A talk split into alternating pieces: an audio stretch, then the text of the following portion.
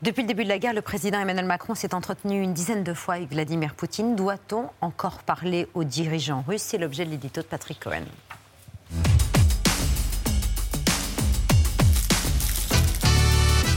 Emmanuel Macron doit-il continuer à parler avec Vladimir Poutine? À quoi servent ces conversations avec un dirigeant considéré désormais comme un criminel? Le 7 février, deux semaines avant l'invasion de l'Ukraine, Emmanuel Macron a eu à Moscou 6 heures de tête-à-tête avec Vladimir Poutine. Depuis, il l'a eu 13 fois au téléphone, jamais moins d'une heure, pour un total d'environ 24 heures, c'est-à-dire un jour et une nuit complète passée à parler avec Poutine et à faire semblant de le croire.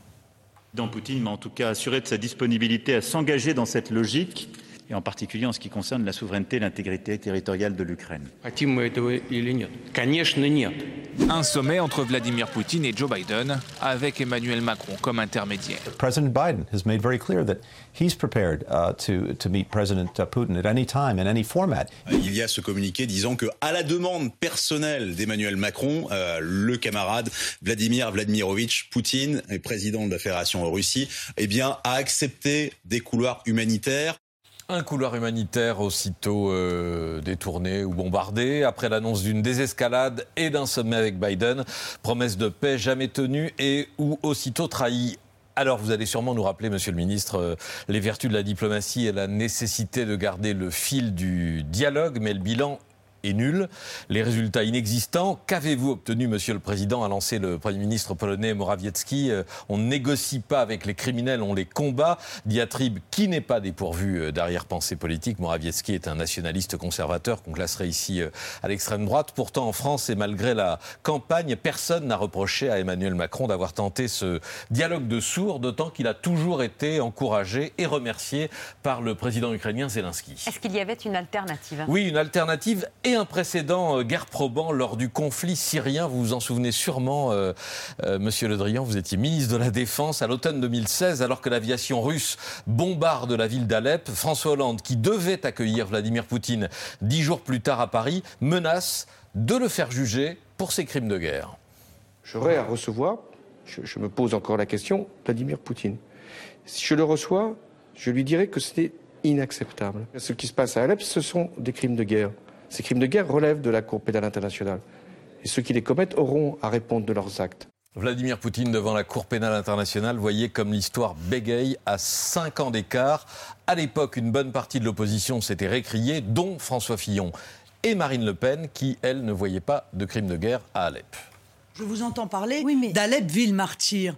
Mais Alep, condamné ou pas ces bombardements sur les civils Mais quelle est l'autre solution que celle-là Bien sûr, je, condamne tout bombardement sur des civils. Nous aurions dû être autour de la table, susciter, parce que c'est ça la diplomatie. Pour trouver des solutions pacifiques, il ne faut pas commencer par dire qu'on va envoyer le président de la Russie devant le tribunal pénal international et qu'on veut la chute de Bachar el-Assad.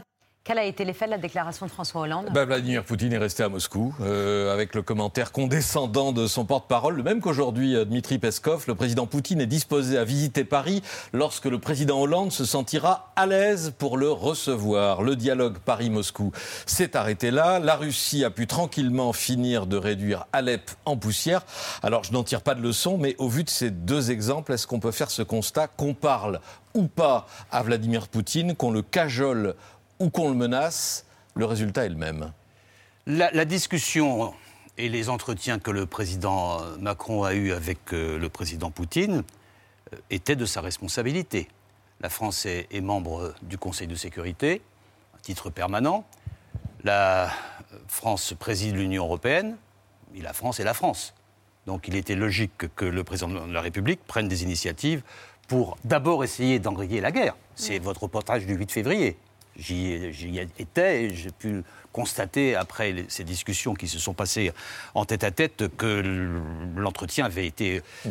d'une très grande clarté et d'une très grande franchise euh, de part et d'autre, mais d'une très grande violence aussi. Et d'une très grande duplicité, parce que la question c'est après un, deux, trois, quatre mensonges, à quoi ça sert Alors, continuer après, ça c'était pour essayer d'empêcher la guerre. Ça n'a pas abouti parce que la volonté du, président Poutine était très, très ferme et parce que aussi le président Poutine ment. Il instrumentalise en permanence, y compris son porte-parole, qui n'a pas changé, mais qui est habitué au mensonge et à la déclaration, qui n'est pas suivi de réalisation et d'application. Ensuite, c'est le président Zelensky qui demande au président euh, Macron de parler à Poutine. Parce que le président Poutine ne veut pas parler au président Zelensky, parce que le président Poutine ne considère pas le président Zelensky, parce qu'il ne le reconnaît pas, parce qu'il lui nie toute légitimité. Et, la réalité de la situation, c'est que le président Zelensky, lui, dit Moi, je veux parler, moi, je veux négocier. Moi, je mets sur la table une partie de la négociation que j'accepte, c'est-à-dire la neutralité de, l'Ukraine, à condition qu'un certain nombre de, points soient réglés et que ma sécurité soit euh, assurée. Il le dit, sauf que le président Poutine ne parle pas au président Zelensky parce qu'il ne le considère pas. Et c'est le président Zelensky qui dit au président mmh. Macron Est-ce que vous pouvez dire ça au président Poutine? C'est ça aussi la diplomatie. Et c'est ça aussi le maintien d'un canal de discussion parce qu'à un moment donné, il faudra bien passer par la table des négociations et il faudrait que ce soit le plus vite possible. Et le point de départ de la table des négociations, c'est le cessez-le-feu.